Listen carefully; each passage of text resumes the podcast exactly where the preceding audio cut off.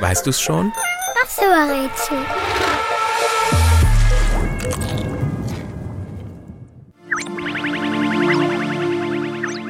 Das Spiel, das wir suchen, wird von Kindern, Jugendlichen und Erwachsenen seit fast 40 Jahren gespielt. Ausgedacht hat sich das Spiel ein Mann aus Japan. Shigeru Miyamoto heißt er. Bis heute arbeitet er an dem Spiel, das immer wieder verändert und neu entwickelt wird.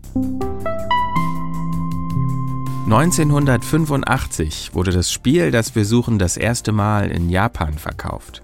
Kurz darauf wurde es in der ganzen Welt berühmt. Mittlerweile fiebern viele Millionen Menschen auf der ganzen Welt an großen und kleinen Bildschirmen mit.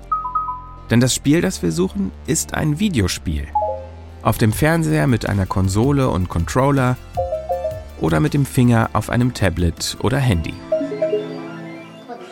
Im Mittelpunkt des Spiels stehen zwei schnurrbärtige Klempnerbrüder.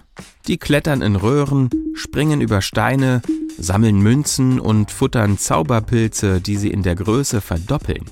Außerdem finden sie Sterne und Blumen, die ihnen Superkräfte verleihen.